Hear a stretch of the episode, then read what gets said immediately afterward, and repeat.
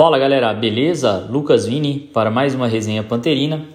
Alguns comentários aqui rápidos sobre o jogo de segunda-feira, que foi Santos 2, Botafogo 0. Botafogo não ofereceu nenhuma ameaça ofensiva ao Santos é... e tomou um gol no primeiro tempo, um gol no segundo. Em questão de saldo de gols, até que ficou bom, né? Porque quem vinha de uma goleada de 6 a 0 para o Mirassol o resultado até que foi assim satisfatório do ponto de vista de saldo de gols. Mas o Botafogo aí tem 15 gols tomados em 5 jogos, é, 13 gols é, de saldo, né? Negativos, 13 gols negativos de saldo. Santos é passado, vamos falar agora dos sete jogos que restam, vamos falar aí da estreia dos novos jogadores, né? Provavelmente no jogo contra o Água Santa de Diadema, nessa sexta-feira, nove e meia da noite, no estádio de Santa Cruz. Teremos aí o, Victor, o, o Bolt é, é, estreando.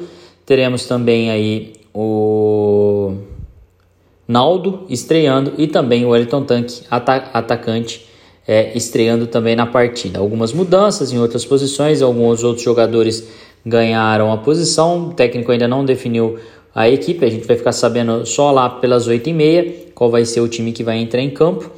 E Botafogo tem um jogo antes, né? O jogo antes é, é Inter de Limeira e Santo André, jogam às 7h15, abrindo a rodada, e depois aí temos Botafogo e uh, Botafogo e Água Santa pela sexta rodada. Sexta rodada, né? Metade do campeonato, ainda terminando essa metade do campeonato. E aí o Botafogo tem sete jogos pela frente, né? São, são, são ainda, ainda temos é, é, sete jogos quatro jogos em casa, três jogos fora de casa. Entre os jogos dentro de casa temos aí é, na sequência, né? Teremos a Água Santa, Inter de Limeira, depois teremos o time do São Paulo e o Guarani para fechar. Fora de casa, três jogos. Temos ainda a Ferroviária, o Oeste e o Bragantino, o RB Bragantino, o Red Bull Bragantino. O que esperar então do jogo de amanhã, né? É um momento de retomada. A tabela inicial foi um pouco complicada se a gente for pensar aí Ponte Preta é, dentro de casa, Santos e Corinthians fora de casa. É, o Ituano, né? Que tivemos chances de vencer a partida e também a Ponte Preta, que acho que se o Botafogo tivesse conseguido empurrar a bola para a rede, talvez conseguindo ao menos um empate, né? Porque depois que a Ponte fez o gol, ela se recuou e o jogo foi bem feio depois disso, né? Mas no primeiro tempo teve bastante movimentação, chegamos a ter chance, né, de, de fazer o gol e não, não aconteceu. Quanto ao Mirassol, o Mirassol bem no campeonato, né? O Mirassol ganhou do Red Bull Bragantino, empatou contra o Corinthians, é, empatou contra o Guarani, vem fazendo um bom campeonato aí o Mirassol, né? Inclusive tá, tá invicto, né, no campeonato até agora o Mirassol. Bom, é, são três empates e quatro vitórias já o Mirassol, né? É uma, uma são, foram foram é, duas vitórias e três empates nesses cinco, nesses cinco jogos, né? Eles já têm aí seus nove pontos conquistados, então assim, uh, talvez aí a, a, surpresa do interior, né? Até agora. Bom, vamos deixar o passado para lá, falar do jogo de amanhã, onde temos aí é, a, no jogo de hoje, ou de amanhã, não sei que momento que você está ouvindo e o que esperar desse jogo. Acho que é o momento aí da torcida mostrar a sua força. É, se a gente for pegar de 2009 até é, 2019, aí foram vários campeonatos que a gente precisou da força da torcida para tirar o time aí de situações ruins de rebaixamento, né? É, vamos lembrar rápido, 2009 foi bem difícil, 2011 foi difícil, 2012 acho que foi o ano mais difícil de todos, as três vitórias nos últimos três jogos, né? Com inclusive ganhando do Guarani no último jogo. 2015, não, 2016 foi um ano complicado, que foi aquele ano que caíram seis equipes, né? Mas a gente conseguiu se salvar.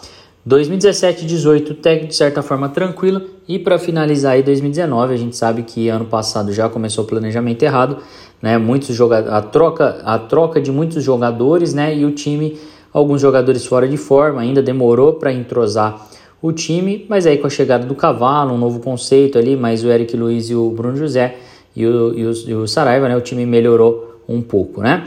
Bom, é mais um Paulistão difícil, o Paulistão é complicado, mas eu acho que se o Botafogo é, não vencer Água Santa, não vencer Oeste, não vencer é, Inter de Limeira, não vencer, é, não dificultar o jogo também para a Ferroviária, é porque aí a gente não tem é, é cacife suficiente para ficar mais na Série 1 em relação de, de montagem de elenco, né? Bom, mas chegaram aí os reforços, vamos ver amanhã, a torcida está se mobilizando para a, a partir, a, provavelmente ali às 7, 10 para as 8, 8 horas, fazer uma recepção aos jogadores, é, apoiar durante os 90 minutos, né? Teve uma conversa já com o técnico também, é, os torcedores vão fazer de tudo aí para apoiar esse time rumo a essa vitória que é importantíssima, podemos ir a quatro pontos é, na, até na sexta rodada, que foi mais ou menos o que o Botafogo terminou na quinta rodada. O Botafogo foi pontuar ano passado uh, só na décima rodada novamente, né? Ficou é, da, da quinta até a, a nona rodada com derrotas consecutivas, né? Então a gente não quer isso esse ano. Vamos confiar aí nesses dois jogos para a gente fazer seis pontos. Vamos fazer toda a nossa força possível, né? E acreditar aí é, numa vitória amanhã e aí o torcedor fazendo a sua parte também. Ok, pessoal? Então essa é a resenha panterina, de, é, a 22 segunda resenha panterina. Aí o Fábio na última fez uma análise dos jogadores, né? É, que, que foram contratados. Ainda ele não comentou sobre o Robson, é, porque o Robson foi anunciado só na, na quinta-feira.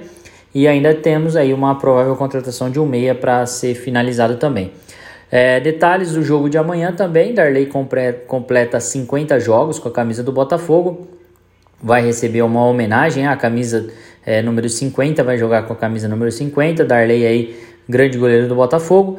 Uh, chegou aí durante o Paulista é, na pré-temporada né, do Paulista do ano passado, ganhou a vaga do Rodrigo Viana, nos ajudou a escapar do rebaixamento, fez um excelente campeonato brasileiro da Série B e vem ajudando sempre que possível nesse campeonato paulista. O duro é que a zaga deixa passar e fica complicado para ele ali levar todas as bordoadas que ele leva e conseguir defender todas, né?